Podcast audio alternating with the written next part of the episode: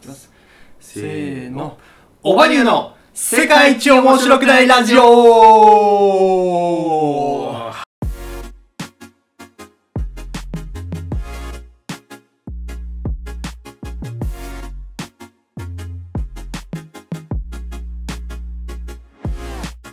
はいというわけでこの動画は世界一面白くないエンタメユニットオバニューの2人がお届けする世界一面白くないラジオでございますはい、えー特にこれといったコーナーもなく、ただただ2人のゆるい日常トークをお楽しみいただくラジオ番組となっております。改めまして、普段はフリーランスで映像制作をしながら、オマニューで音楽活動をししております。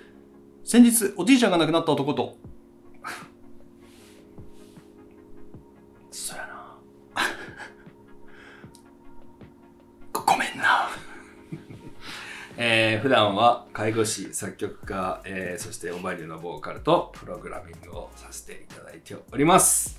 先日国家試験を受けてまいりました令和の一級さんこと一級総順本名は深夜ですよろしくお願いしますお願いします。まあおじいちゃんが亡くなられたということで亡くなりました。はい。まあでも80おいくつでした ?80? 86です、ね。 6歳86で。ああもう長生きですよ86で、あのー自宅で死にたいって言ってたらしいんで。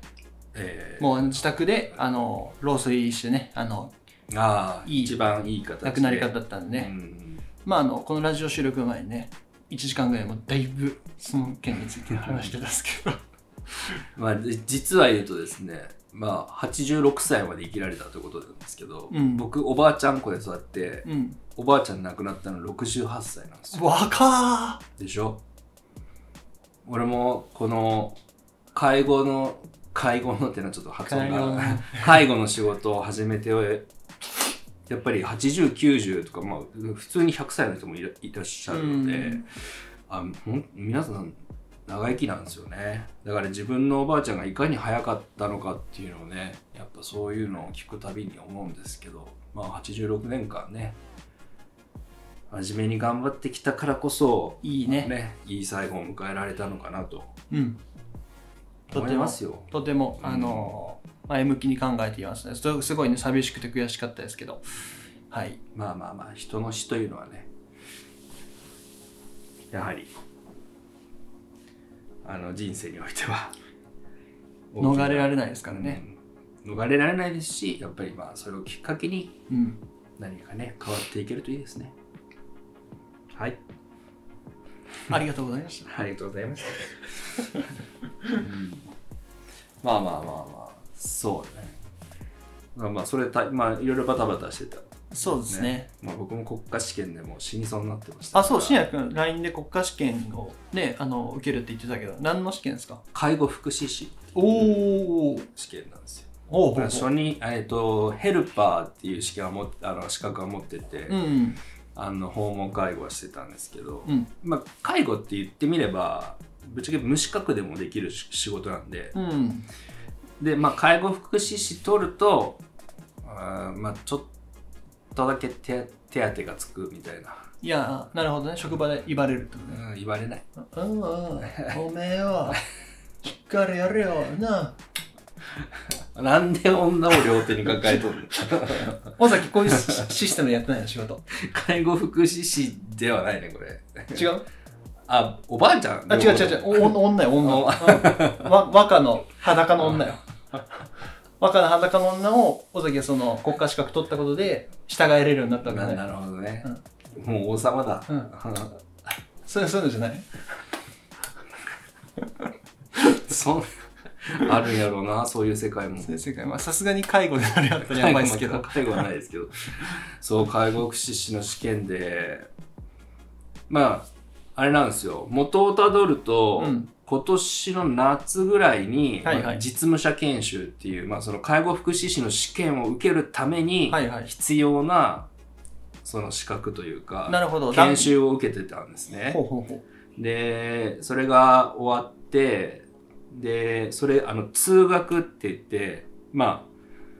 どっかの会議室借りて授業を受けるのが数回あって、うはいプラス自宅学習って言って課題が送られてくるんですよ。ああ、なるほどね。で、これを全部合格してくださいみたいな。はいはいはい。で、まあ通学終わって、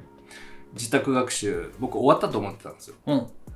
そしたら12月、先月ね、はいはいはい。もう、もう来月テストだっていう時にね、もう余裕ぶっこいてたら、あの、その、研修のやって、主催してる会社から、はいあの自宅学習がまだ終わってないですけど大丈夫ですかみたいな LINE が来て、ほえってなって、う。うん。あれ終わってなかったのってなって、忘れ とった。忘れてました。おお。で、LINE で、申し訳ありません。あの、終わってない科目は何でしょうかって聞いたら、まあ、2つあって、はいはいはい。もう一番めんどくさかった。もう、だってね、2, 2科目で100何問あったから ね。 問題ですよ。もうすげえめんどくさかった、あれ。で、まあ、ギリギリ12月の終わりに出して、うん。でそっから、終了証明書っていうのを発行しんといかんから、はいはいはいはい。なるほどね。でもう俺だから1月のテスト俺受けれるのかなみたいな状況だったのねなるほどなるほど。でもちろん勉強もしてなかったですしうん。あの全然プレッシャーなんか感じてないなと思ってたんですけどねあの試験3日前ぐらいにあの強烈な吐き気とあのあのもうあの打つのドーンと落ちる感じになってあのすっごいしんどくてねちょうどあれだね、俺がおじいちゃん亡くなったって言っとった日あたりじゃないそうしんやくんが LINE 送ってきてくれて俺に、明日俺も国家試験だみたいなこと言っとったけどさ、それが多分あの、おじいちゃん亡くなって数日後やったから、ああそうそう多分しんやくんがあの何やあおじいちゃん俺がおじいちゃん亡くなった時にしんやくんもやべえっていう焦りとか吐き気が襲っとったよね両方バッドコンディションやったね、だと思ういやいやもう俺そんそんね人の死と比べたらまあしんやくんはちょっとうつつを抜かしすぎた なうんうつつをねうんうつつを抜かしすぎたでね聞いてはいで俺そのしぶっちゃけたこと言うとさ ぶっちけあの人にやらされるものほどさ身につかないしや気行動ないしにね移せないものってないじゃないですか間違いない別に僕自分で外国福祉士の資格取りたいと思って受験したわけじゃないんですよもう会社から取るようにっていう感じで、この研修生かされてでテスト受けるってなってうんだから僕ね1月30日がテストですよはいはいはい勉強始めたの1月20日なんですよ。だいぶ気合入ってないね、はいで、 もう当日行って、で、過去問を1回だけやっとるのね。ネットで。1回だけ。1回だけやったん です。で、今、あの、その研修の教科書もちょっと読んで。はい、はいはいで、過去問、去年の過去問では、割と、あ、まあこういう問題だったらまあいけるなと。はい合格点ぐらいは取れたんですよね。うんで、当日行ったらね、もうね、問題めくるたびに、は ははっていう。わからんことばっか もう何っていう状態。でも、もう、あれですよね。もう、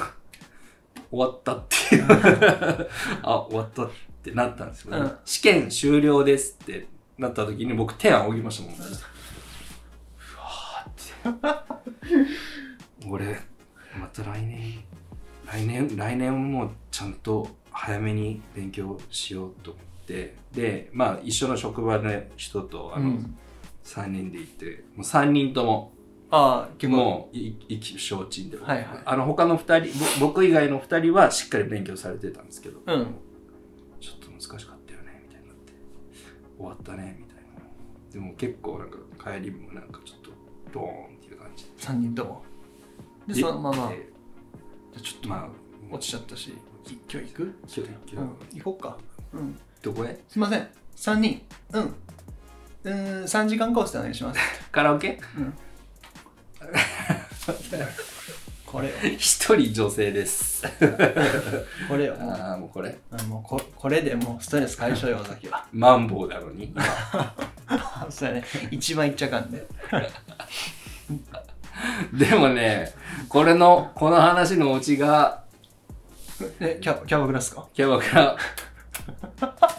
えまさか繋がった嘘です。なんやねん自己採点したら合格してました。おおえちなみにその残りの2人は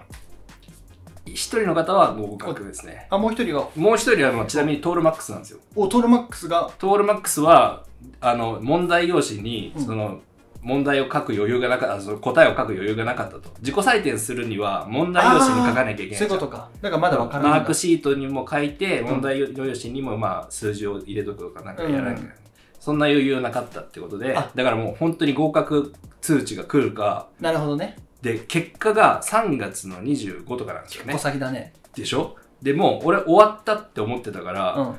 もう辛い現実は早めに受け入れようと思って翌日の回答速報を見て自己採点なるほどどね。そしたらまあなんと受かってしまったのでなるほど。まあ、新薬のその間違いがなければ、そうそうそうその時そうあとはマークシートにミスがなければそうだね。合格基準は満たしてるんですよそうか、すごいな。ねだからですよ本当にもう両手に娘 それはええわ。肌の女じゃないやろ。うんもう本当にね、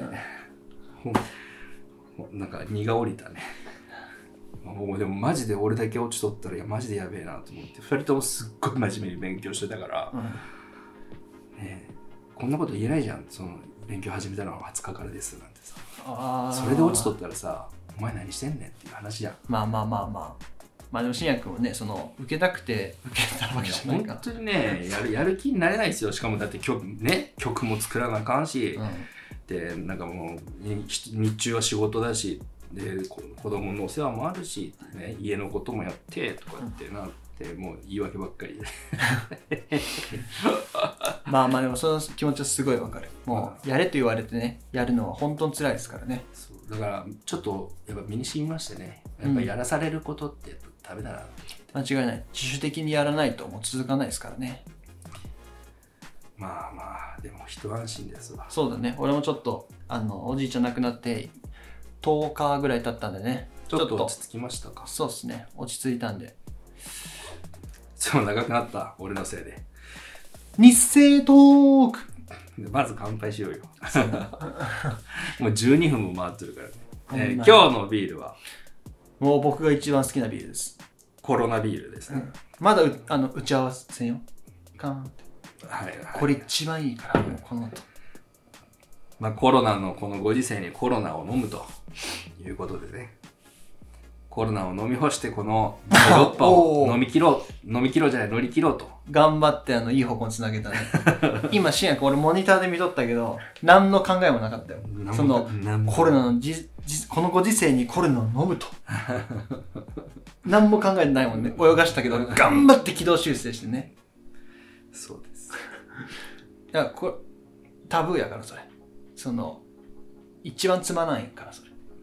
このこのご時世にコロナビールかっていう何の関係もねえやんっていう本当にねこの会社からしたら迷惑な話本当にで絶対売れ行き多少は落ちたと思うあるよね全然関係ない人全然関係ないけどねまあ僕がそのコロナビールね多分ビールの中で一番好きなんでそれの僕がコロナビールを好きな理由ってシェンク知ってますかどうぞごご紹介してくださいまああのね派手なカーアクションの映画 でワイルドスピードって いうねワイルドスピードあの車の映画があるんですけどそれでねもうコロナビールしこたま出てきてねそれが美味しそうにねやつらは飲むんですよ俳優は、いや外国人はうん、飲む食べるがかっこよく見えちゃうんだよねそうもうねあの主演のドーム役のビン・ディーゼルさんがねもうコロナビールの発音がめっちゃくちゃこうやってあーコロナっていうのがなんか、 なんか今からなんか人人殺しそうな感じだよね。もうちゃんとマイクを拾ってないかもしれないですけどめちゃくちゃ低いいい音でさもうなるほど拾ってくれてねもうあのコロナビールを見たらねちょっともう俺は飲みたくなってねワイルドスピードを見た後はコロナビールを絶対飲みますねそんなにワイルドスピードを見る機会ないじゃん。ない ないでもめちゃくちゃ好きやからそれは知ってる。はい僕はねそうそういうきっかけでコロナビールが大好きなんですけどなんでねちょっとね安く売ってたんで買ってきちゃいましたはい。で、今日,、まあ、今日のビールはコロナビールということで、えー、まあ本当にね、コロナの第6波で皆さんもちょっと大変な時期かとは思いますが、なんとか乗り切ってね、あの本当にこれが最後にしてほしいですね。第う6波が最後にしてほしいですね。難しいとこやな。うん、まあ収束を願って願いつつなんとか食いしばって、えー頑張っていきましょうはいというわけで素人がねだらだらと喋るだけの番組ですので皆さんもお手元にドリンクなどご用意いただきまして一緒にお楽しみいただければと思います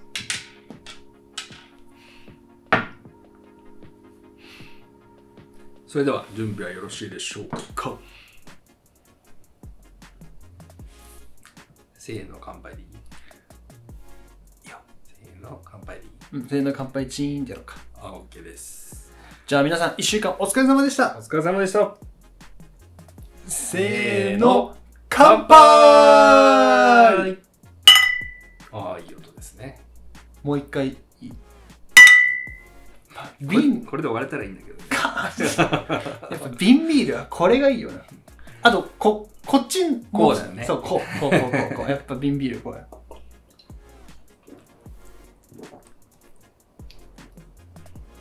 ほんと、うまい。一番うまいわ。すっきりね。めちゃくちゃうまい。まあコロナビールはですね結構まあ薄薄なん薄味薄薄味というか薄味って言ったらなんかおかしいですけどあっさり系なんで、うん。まあ、ビール苦手な方も飲みやすいんじゃないかなとうん。ビールの苦味が苦手みたいなうん。じゃあ飲むなっていう話ですけどねでも苦味そんなないじゃないですなかいス全くないーッと入ってくるんでどんだけ飲めるビール初心者の方おすすめのビールですコロナビールこれしかも355入ってるんですけど、ん普通あのちっちゃい缶と同じぐらい入ってるんだけどあんまりそうやって入ってるの見えないんだよねどんどんいけちゃう、確かにねバンバン開けれちゃう、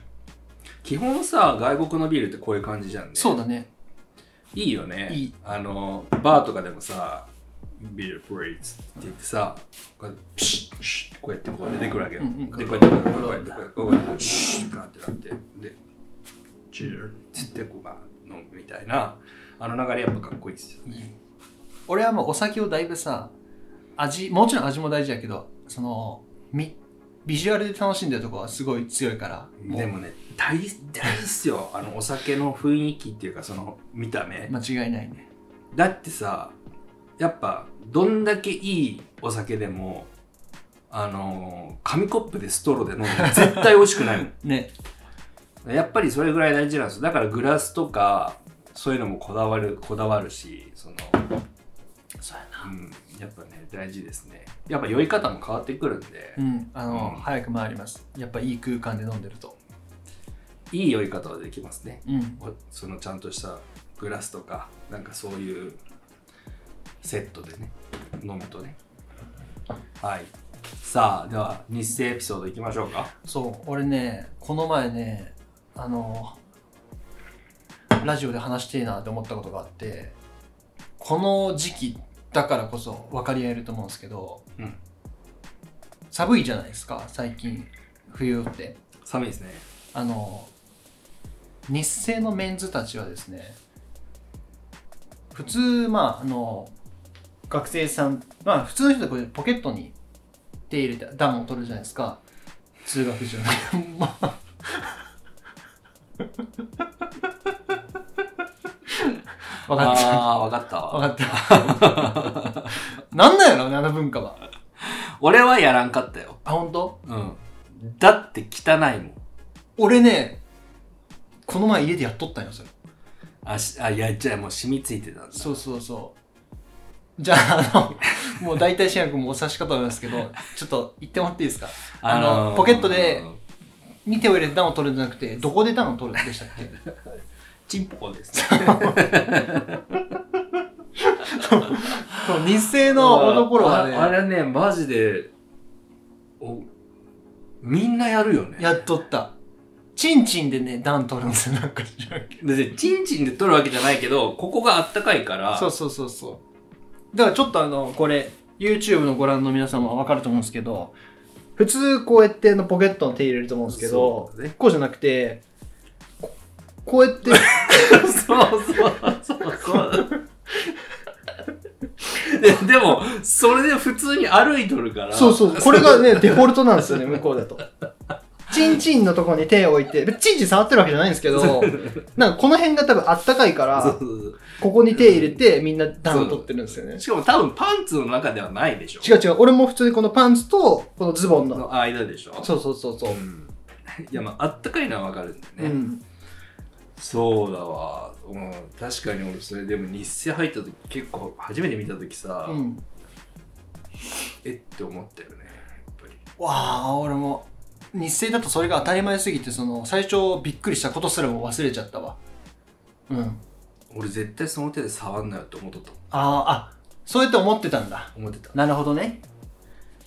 だだってさもう分からんじゃんもしかしたらパンツの中に入れてるやつも俺かもしれんじゃん、そうだよね。しかも、うんめっちゃ汚い状態のやつ入れとるかもしれない しねし。かもパンツの上だとしても嫌だわ、嫌だね。うん、風呂後やったらまだギリいけるけうんど、プロゴだったらまだいいよあ、いあの、ずっとやってっからん、冬場は。だのなんなら朝集合してくるときみんなここにそう手だ突っ込んでくるやんこうやってもう、 あの、みんなここに手入れてくるやん寝ぼけまのあ子でみんなこうやっのて朝朝の集会があるんですよ朝起きてすぐでね。で天候があってねうん。だ脱走脱走脱走兵がおるとそこでざわつくっていそうそううただその集会にみんな集まるときに冬場はみんなここにあのチンポに手つ突っ込んでこうやってそこうやって歩いてくるんですよ ねだるそうな顔してこんなな、あれ何やったんやろうな。この文化は確かにね謎でしょ。でも、まず、あの、この前、ふと自分やってることに気づいて、うわっと思って、うわ、これは今度話そうと思って。あん染みついちゃあんってまたり。人前ではでやっちゃダメだよねそうだね。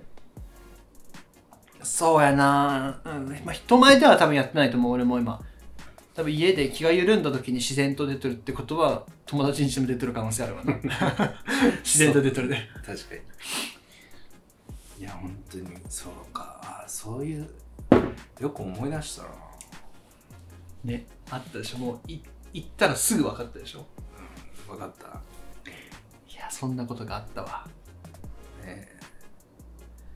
まあ、日清ってなんかまあやっぱまあどこの学校にもなんかなんかそういうね独特な文化みたいなのはうんやっぱあるんでしょうね、あると思うある、ると思うん、マジであの体育の時間とかさ、うんあの球技大会とかさみんな同じジャージ着てさ、うんあの運動場で運動場っていうかあの陸上トラックのとあこーはいはいあそこでさ集まっとるとさ俺、うんマジで囚人にしか見えんかった 囚人が自由時間になんかこうあの外邸で遊うんでるさはいはいはいはいはいなんかプリズンブレイク見てなおさら思ったわなるほどねみんな同じ服着てさでなんかちょっとちょっと派閥があったりしてうんチームがあったりしてさいやー懐かしいですねねいやーね日清な日清シェフなんか思い出したことある特にパッと出てこんかたくさんあるんやけどなまあジャージに革靴は普通です ね、普通じゃないんやけどな、うんジャージに革靴でみんな歩いてたそうそうそうそうああのージャージって普通運動靴でね、あのー組み合わせると思うんですけど生きったやつはだいたいかジャージに革靴を合わせて履いてましたよねなぜか生きったやつがねそうそれが向こうの結構その生きりファッションというかあのーあと大きめのジャージを買うまあ、で大きめのジャージはさ正直学生とかやったらもうみんなそうなんじゃないやっぱりそういうと時ってさ、まあ、時代もあるかもしれんけどオーバーサイズが流行ってたじゃないですかでも1年がそれはできんじゃあんーまあそれはできないですねできんじゃん1年はちゃんとそのジャストサイズジャストなんジでャすストサイズじゃないと、うん生きていいのは2年からだからそうだよねでかいのがそう着れだよるねのそれは確かにわかるわそれは普通の学校ではそんなことないでしょあ別に確かにね1年生からできるでしょそんうな、んで僕隣が高校だからさ隣が高校あ家家のね隣の高そ校うだね家が家の隣が高校なんですよだから学生さんとかよくね部活してる姿とかなんかあのまあい行き帰りの姿とかよく見るんですけど、なんかみんな仲良さそうだもんね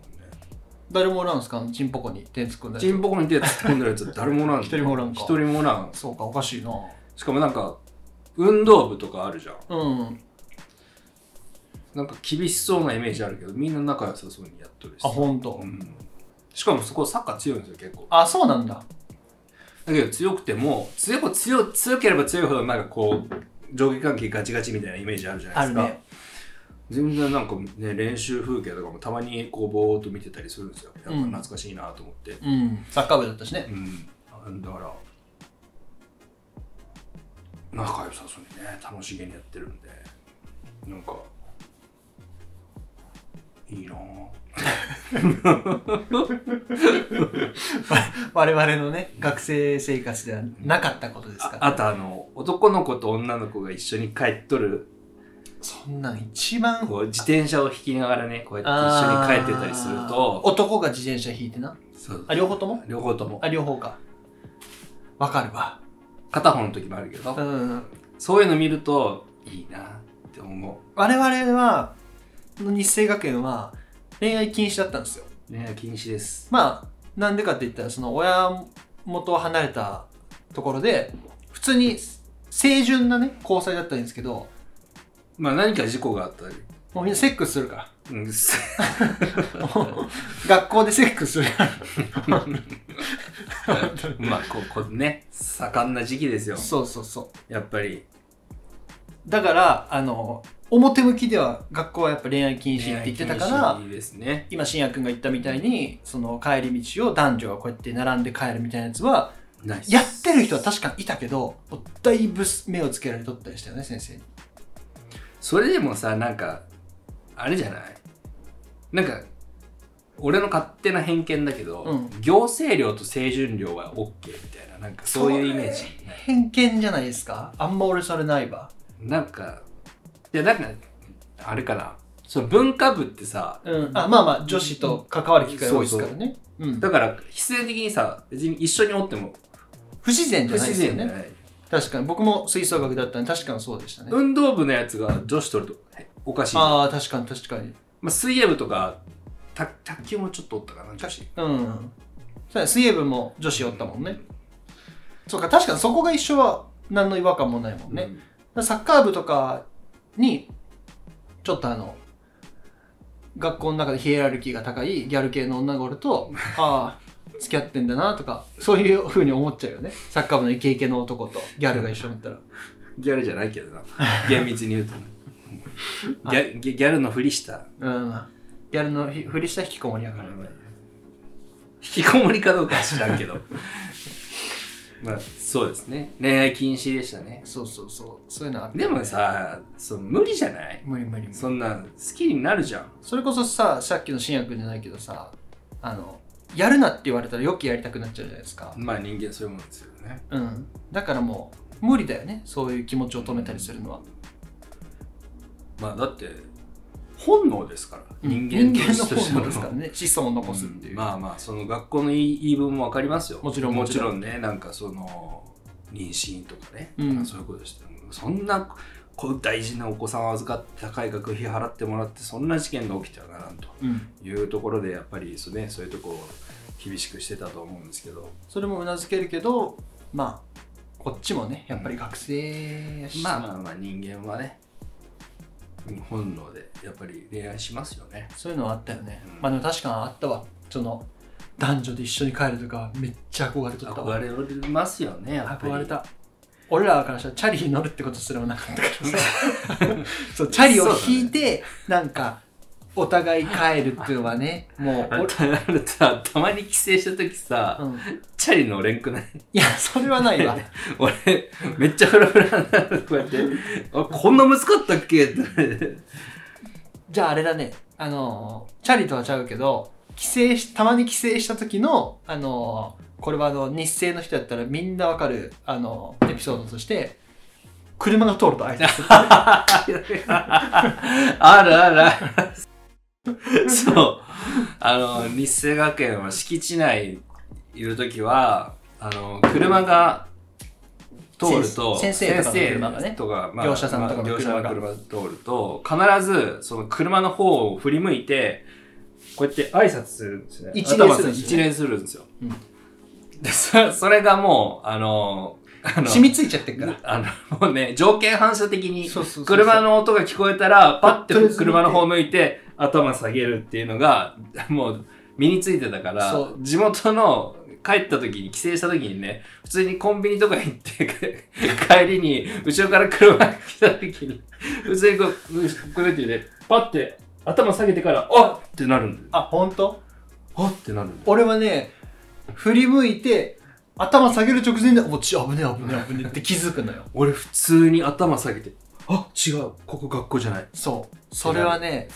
多分日清卒業して、1、2ヶ月は抜けなか抜けった。抜けないね。あれは抜けんんかった振り向いちゃうよね。絶対振り向く。うん多分これは日清学園通ってた人に話せば、みんな、あの、分かり合ってくれると思う。絶対やるもんねやる。みんなは多分一回はやっとるな絶地元で 絶対やる。運転手からしたらさ謎だよねやばいよね。だってその歩行者がさ急に自分の方向いてさ頭下げるってさしかもしかもちゃんとした例じゃんそうだねなんか適当なさ こういうのじゃないじゃない、ね。なんかこうきょもうこういうこのピッピッみたいなさ例じゃんうん。あれは そうやなあれも日生独特やねだね。そうだよな面白いないやいいとこいいとこいいとこ目そう思い出したわ。ねいいとこつくね思い出したわ。いいじゃな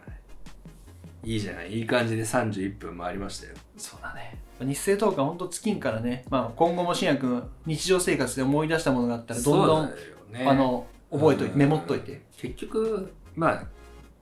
絶対覚えてるからさそうそうそう何かがきっかけでこう引っ張られてくるからそうそうそうそ記う憶っ